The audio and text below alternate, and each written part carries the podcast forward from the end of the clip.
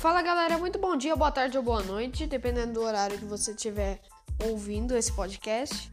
Que muita gente não sabe, mas não tem como eu saber o horário que vocês vêm, tá?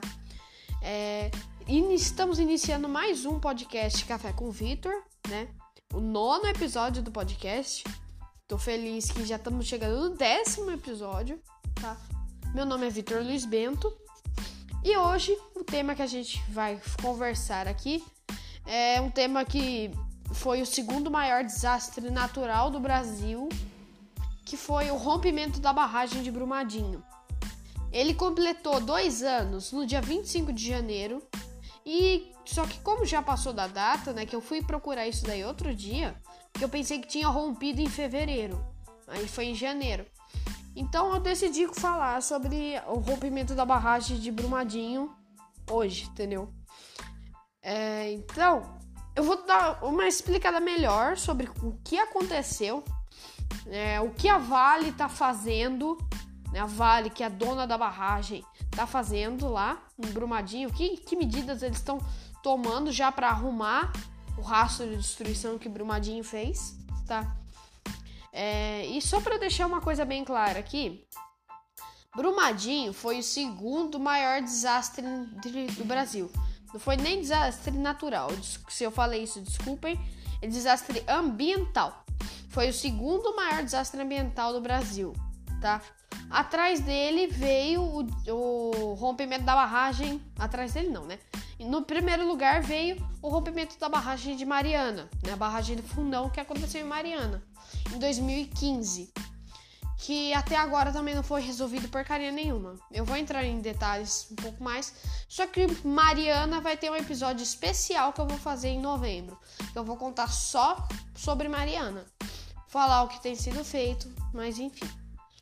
É... Então, nesse episódio eu vou tratar mais tipo o que causou o rompimento da barragem, que com certeza vocês viram os vídeos que mostrou a barragem se rompendo tá? Eu vou entrar mais em detalhes sobre o que aconteceu, né? Não vai ter uma ordem cronológica como teve, tipo, no episódio 2 do Apagão no Amapá. Bem que eu queria que tivesse nesse, mas infelizmente não vai ter, tá? É, então, vamos começar. Um estudo contratado pela Vale, né, que é a empresa que administrava a barragem, confirmou que a barragem de Brumadinho se rompeu por liquefação.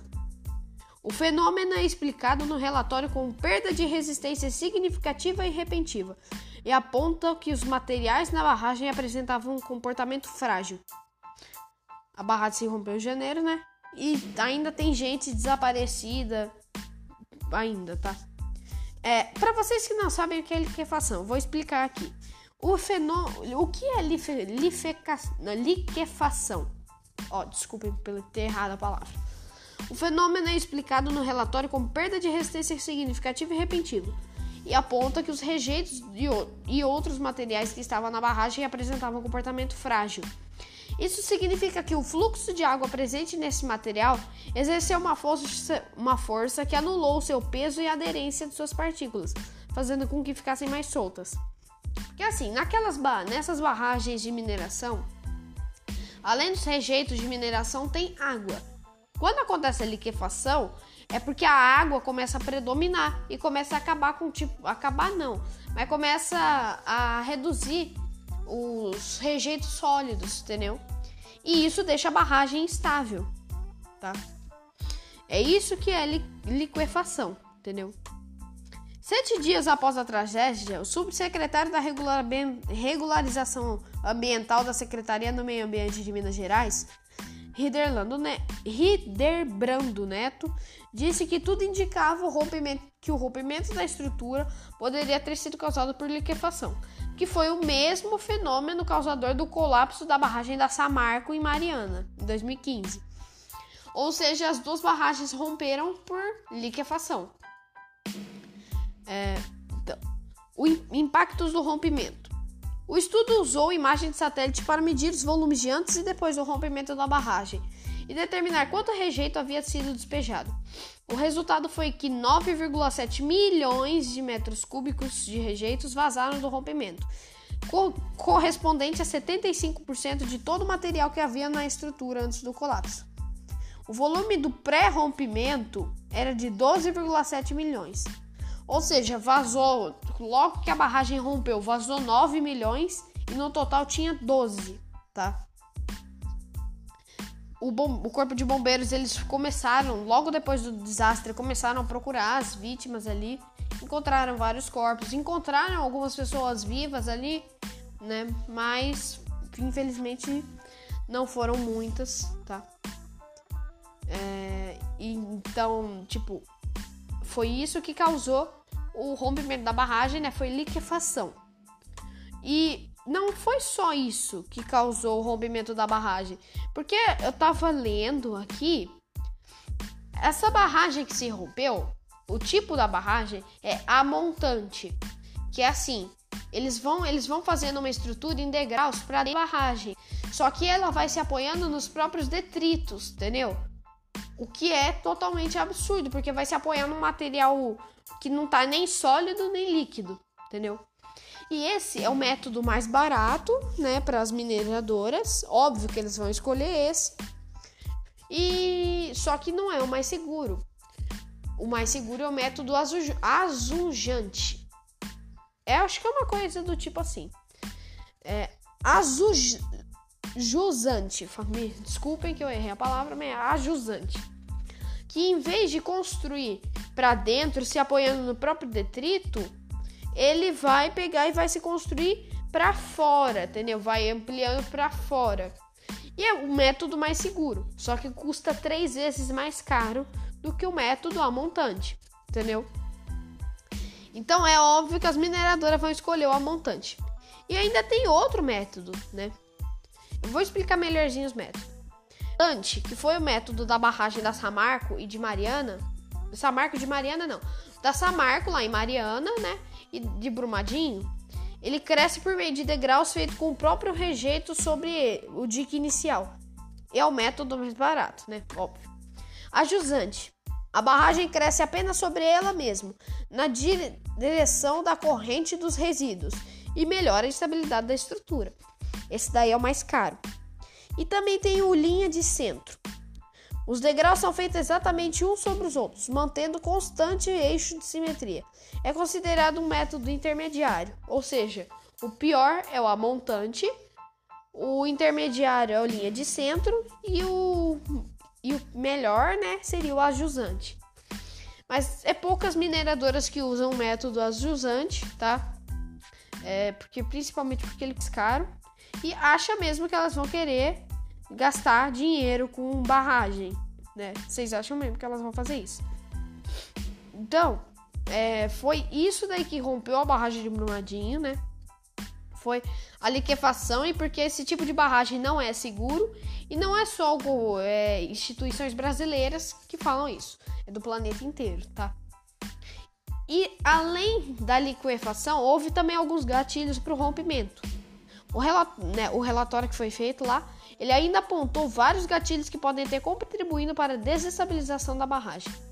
Carregamento rápido, como construção ou lançamento de rejeitos. Carregamento cíclico é, cíclico rápido, como sismos ou detonações, porque assim, numa, mi numa mina, né, para fazer mineração, sempre tem explosão para abrir túnel, entendeu?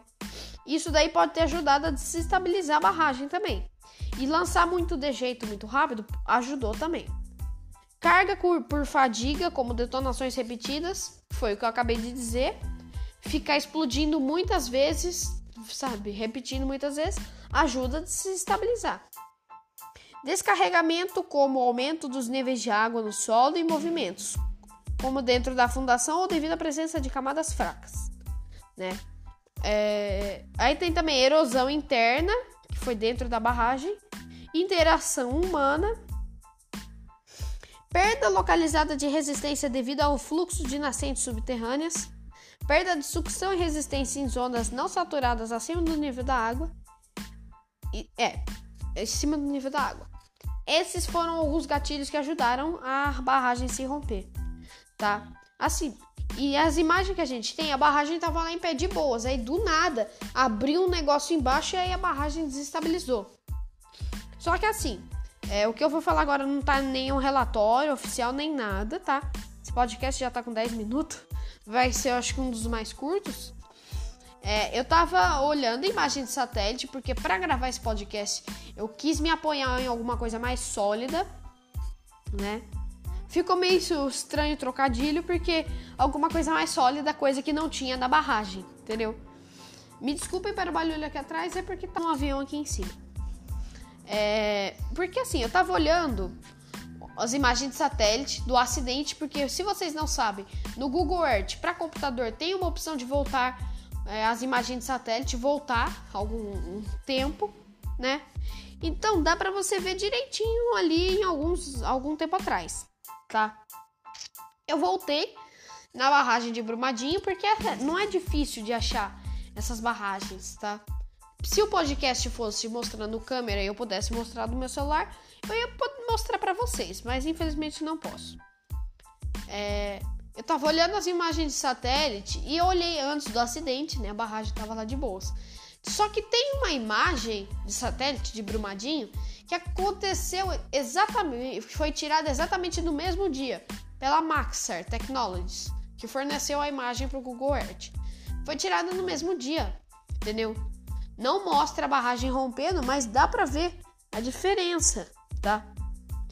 Só que assim, Brumadinho, se você tirar um zoom e colocar na imagem mais recente, se você for ali para a cidade de Brumadinho é, e dar uma tirada de zoom, deixar um pouco mais, vamos falar, para cima, você vai ver uma faixa, é, vamos falar assim, larga, vai estar um pouco mais longe da cidade, mas você vai ver uma faixa andando. Você segue aquela faixa ali, é os, os detritos da mineração que foram lançados depois que a barragem rompeu e continuam lá. A Vale não arrumou nada, continua a mesmíssima coisa, tá?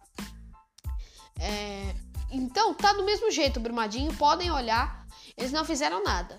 A outra barragemzinha que tem ali, um fato interessante: quando a barragem de Brumadinho se rompeu, uma parte dos detritos foi para outra barragem, a barragem B2 né? Foi subiu uma parte dos detritos tá em cima daquela barragem lá, tá em cima. E a Vale não limpou isso. Eles nem fizeram nada. Ou seja, aquela outra barragem ali pode romper também. E não é um risco é, de alguns dias atrás. Pode romper a qualquer momento. Com tanto peso sendo exercido em cima dela. Entendeu? É, então, ali em Brumadinho tá do mesmo jeito, não mudaram nada. Tá? Eu aproveitei e achei sobre barragens, né? E fui olhar Mariana, que não fica muito longe de Brumadinho. E fui olhar Mariana. E olhei a barragem do Fundão, né? Que foi a que barragem que estourou em Mariana. Que foi exatamente o que aconteceu em Brumadinho. A, ba a barragem, né? Aquela parte que segura os detritos para dentro, ela sol se rachou, tá? É, só que eu fui eu ver as imagens de satélite antes do acidente e depois do acidente. É, deu para ver ali todo o distrito de Bento Rodrigues destruído, tudo. Só que a questão, se eu, eu coloquei imagem de satélite que foi tirada mês passado, em janeiro, adivinha como tá em Mariana?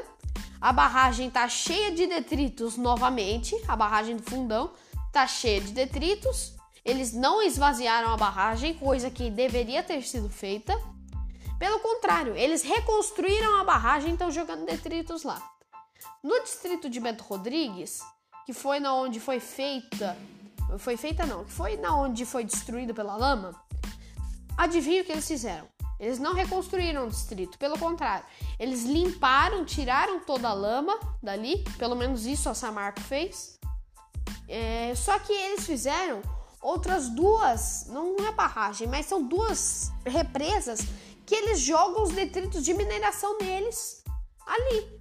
E na onde eram essas represas, haviam casas, tinha moradias ali do povo de Bento Rodrigues. Ou seja, a Samarco, além de não ter feito nada, eles estão jogando detrito de mineração em outras três represas. Tá? Eu vou falar barragem para simplificar. Mas eles construíram outras três, não são enormes, tá? São até pequenas. Mas eles estão jogando detrito de mineração lá, no meio do distrito do, da onde ficava o distrito de Bento Rodrigues. É, eu achei um absurdo quando eu olhei isso. Falei, como é que eles têm coragem de reativar aquela barragem? Né? Tanto que em Brumadinho, aquela, essa outra barragem que eu falei para vocês, ela tá sendo esvaziada. Falaram que ia começar a esvaziar, mas só começaram a esvaziar no início de 2021, tá? Tá sendo esvaziada a barragem agora. Mas ela ainda pode se romper. Se tiver vazia, não vai ter problema. Mas tá sendo esvaziada ainda e vai demorar um bom tempinho, entendeu? Então, olha o que foi feito em Brumadinho. Nada. Morreu muito mais gente em Brumadinho do que em Mariana. Sobre isso é porque Mariana não tinha muita gente no distrito. E como muita gente viu a barragem romper, eles conseguiram fugir. Tanto que tem uma parte do distrito de Bento Rodrigues que não foi atingida, entendeu? É, isso em Mariana. Em Brumadinho, eles passou por restaurante e pousada ali da Vale. Então, e como tinha gente ali, tava no horário de almoço, né? Morreu muito mais gente. Tá? Agora, falando do, dos impactos de Brumadinho, já depois, dois anos depois, tá? Dois anos após a tragédia da Vale, quatro cidades em torno de Brumadinho ainda sofrem os impactos. O relatório da, relatório da assessoria técnica mostra que pelo menos 40% das famílias anti, atingidas nesses locais têm regularidade no abastecimento de água. Em São Joaquim de Bicas, por exemplo, 67% dos atingidos tiveram redução de renda. Ou seja, reduziu o salário deles, tá? Porque ambos os acidentes pegaram rios, tá? É, em Brumadinho pegou o rio Paraupeba, tá? Ele pegou, ele passa ali pela região metropolitana de Belo Horizonte. O rio Paraupeba não pode ser mais usado, tanto que nas imagens de satélite que eu disse para vocês, que foi tirada no dia do acidente em Brumadinho, você vê o rio ali vermelho, tá? Me desculpem, tem outro avião aqui em cima passando. Parece que eles inventaram de passar hoje, agora que eu tô gravando o podcast, tá? É, então, o rio Paraupeba, se você olhar a imagem de satélite no dia do acidente, ele vai estar tá vermelho. Né? É meio vermelho, meio cor de sangue, tá uma cor muito estranha. E em Samar, em, na barragem de Mariana, né, lá na Samarco, atingiu o Rio Doce. Só que o Rio Doce é um rio muito maior que o Rio Paraupeba. E o Rio Doce chega até no Espírito Santo. E como o rio era bem próximo da barragem, todo o, o, líquido, vamos falar assim, toda a lama da barragem, ela foi escorrendo e caiu tudo no rio. Passou, destruiu o distrito de Bento Rodrigues, escorreu e parou no rio. E o rio começou a levar embora, entendeu? Por isso que Mariana foi o maior desastre ambiental da história do Brasil, tá? Em número de mortes, Brumadinho foi maior, mas maior do que Mariana. Mas em número de é, desastre, desastre não, mas em perda ambiental foi Mariana o maior, tá? Não falando que Brumadinho foi pequena, mas há dois anos, Selma Barbosa vendia hortaliças para a Central de Abastecimento de Minas Gerais, a CEASA, de lá. A horta era irrigada com a água do rio Paraupeba, que passava perto da casa dela. Mas no meio-dia 28 e no dia 25 de janeiro, o mar de desertos vindo da barragem do córrego do Feijão, da Vale, em Brumadinho, contaminou o rio. Ela falava que o rio, ela falou assim, ó, exatamente as frases dela. O rio era tão limpinho, tão maravilhoso. Eu plantava milho, alface, couve, cebola, pimentão, tomate, quiabo, banana, etc. Era a minha renda. Eu perdi tudo. Agora só Deus para ter misericórdia da gente disse a produtora rural que precisou vender as criações de gado e de porcos para sobreviver. Essa mesma mulher, né, a Selma, está entre as 3.076 pessoas que sofreram as consequências da contaminação do rio Paraupeba, tá? Em São Joaquim de Bicas, cidade que mora Betim, cidade em que mora. E são outras cidades também que tem que foram prejudicadas. Além de própria Burumadinho, né? Betim, Mário, Campos e Juatá Joatuba. Em Brumadinho, os problemas se repetem e a população ainda vive o luto pelas 270 vidas perdidas. perdidas. A busca do corpo de bombeiros pelas 11 vítimas que seguem desaparecidas continuou em torno da, balagem, da barragem. Ao longo de dois anos, foram mais de 6 mil horas de trabalho com quase 4 mil militares. É, gente, o corpo de bombeiros lá em Brumadinho estava procurando os corpos, porque ainda tem 11 pessoas desaparecidas. Só que já se passaram dois anos. É, não tem nenhuma chance delas estarem vivas. Só que a questão é, não é nem o problema eles estarem procurando. O problema é, tava pegando fogo ano passado, Pantanal tava pegando fogo, tá? Não parava de ter incêndio ali, todo mundo desesperado para apagar o fogo e eles procurando as vítimas embaixo da lama por dois anos.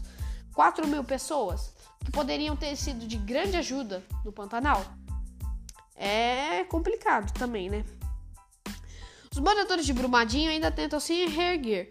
No Córrego do Feijão, comunidade que dá ao nome à mina da Vale, onde ocorreu o rompimento, quem quer continuar no local diz que tem medo do vazio do distrito. Segundo os moradores, está acontecendo uma expulsão indireta. A Vale compra os imóveis e não faz nada com as casas, que ficam abandonadas. Eles temem que a memória do lugar fique encoberta por mato. Ou seja, a Vale está tirando todo mundo do distrito de lá, tá comprando as casas deles. De acordo com o relatório feito pela Associação Estadual de Defesa Ambiental e Social, contratada como assessoria técnica independente por determinação da Justiça Federal, 62,51% dos atingidos não exercem nenhum tipo de atividade remunerada em Betim, Joatuba, Mário Campos e em São Joaquim de, Bidas, de Bicas. Selma, por exemplo, vive hoje do Bolsa Família. Ninguém tem renda lá. Ela falava assim: a gente vive aqui sem nenhuma renda. Às vezes eu escovo o cabelo de alguém e ganho algum dinheiro. A gente vive assim hoje. Era tanta fartura, acabou tudo.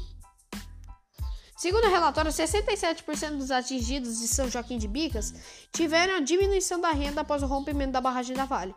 Em Mário Campos, o índice chegou a 66%.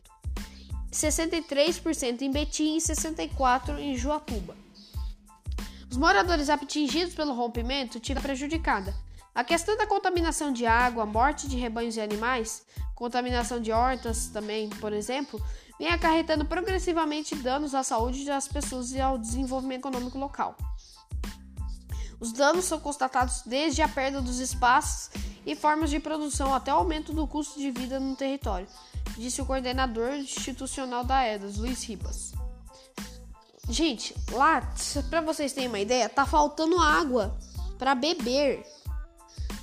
Ó, ainda segundo o relatório, menos de 40% das famílias atingidas têm regularidade no abastecimento de água. Regularidade é regular. Não tem abastecimento de água direito. Desde a suspensão do uso de água do Rio Paraupeba, os moradores relatam problemas no abastecimento. Ou seja, eles foram totalmente prejudicados pela Vale. E me diz, pela Vale não, pela destruição da barragem. Me diz o que a Vale está fazendo para ajudar essas pessoas. Eles anunciaram que tinham dado anúncios, anúncios não, auxílios, né? De não sei quantos mil reais para cada morador, que não sei que, não sei que. Mas assim, olha o sofrimento deles. Perderam suas casas, perderam tudo que eles tinham, tudo que estava nas, nas casas deles, né? Isso em Mariana, tá? Mas em Brumadinho, é, eles não têm mais renda, eles não têm água para beber, porque eles não podem mais usar o rio Paraupeba. Para vocês terem uma ideia, na região sudeste, ali em Minas Gerais, e também na região nordeste, principalmente, é, as pessoas dependem muito dos rios. Eles precisam deles para viver. E você não podendo usar o rio, você se ferra, entendeu? Desculpem, é outro avião aqui. Hoje tá o Festival dos Aviões, tá? Eu acho que estão saindo do aeroporto aqui de Araras, mas enfim. Tá enchendo o saco isso daqui já. Mas voltando ao assunto. É, eles perderam tudo que eles podiam fazer. Você plantava uma horta, você usava a água da peba, não para mais. Entendeu? Os rebanhos não podem mais beber no rio Paraupeba. Entendeu? Eles perderam tudo. E me diz, o que que tá sendo feito para ajudar eles? Nada. Absolutamente nada. A Vale não tá fazendo mais nada. Em Mariana, a Samarco falou que ia reconstruir o distrito de Bento Rodrigues. Não construiu. Os moradores estão esperando desde 2015. Já se passaram seis anos, tá? Nada, entendeu? Então, essa é a realidade das companhias de mineração. Elas não fazem nada. Dá o acidente, elas só querem saber de limpar o nome delas. E que se dane as pessoas, entendeu? Que sofreram por causa do acidente. Então, uma dica que eu dou para vocês: se vocês moram em alguma cidade e tem alguma barragem de mineração, procurem outro lugar. Fiquem bem longe dessas barragens. É a dica que eu dou para vocês. E não é só é barragem de negócio de mineração, não. Porque logo depois que rompeu a barragem de Brumadinho, começaram a investigar barragens em todo o país, né? Não só de mineração, de água potável também. A barragem aqui no município de num dos municípios perto aqui de Araras, Piracicaba, tava com risco de romper também. Mas nunca mais se falaram, se falou nada. Falaram que eu mexer e nunca mais falou nada. Em Congonhas, que tem uma barragem enorme, se eu não me engano é a maior da América Latina, e tava com risco de romper também. E se aquela barragem romper, não tem o que vai fazer ali para ajudar os moradores de Congonhas, entendeu? O que a gente pode fazer é torcer para que nunca mais ocorra um desastre rompendo barragens por aí. Que as companhias de mineração comecem a tomar consciência de usar modelos mais seguros de barragem para não prejudicar os moradores ali perto das barragens delas, né? E espero que a justiça seja feita para Vale e para Samarco também, assim como as outras companhias de mineração envolvidas no rompimento das barragens de Brumadinho e de Mariana. Né? Então, pessoal, já estamos em 27 minutos do podcast. Espero que vocês tenham gostado, tá? Estamos continuando. Semana que vem é o, próximo, o décimo episódio do podcast. Tá bom, pessoal? Enfim, espero que vocês tenham gostado. Até a próxima. Fui!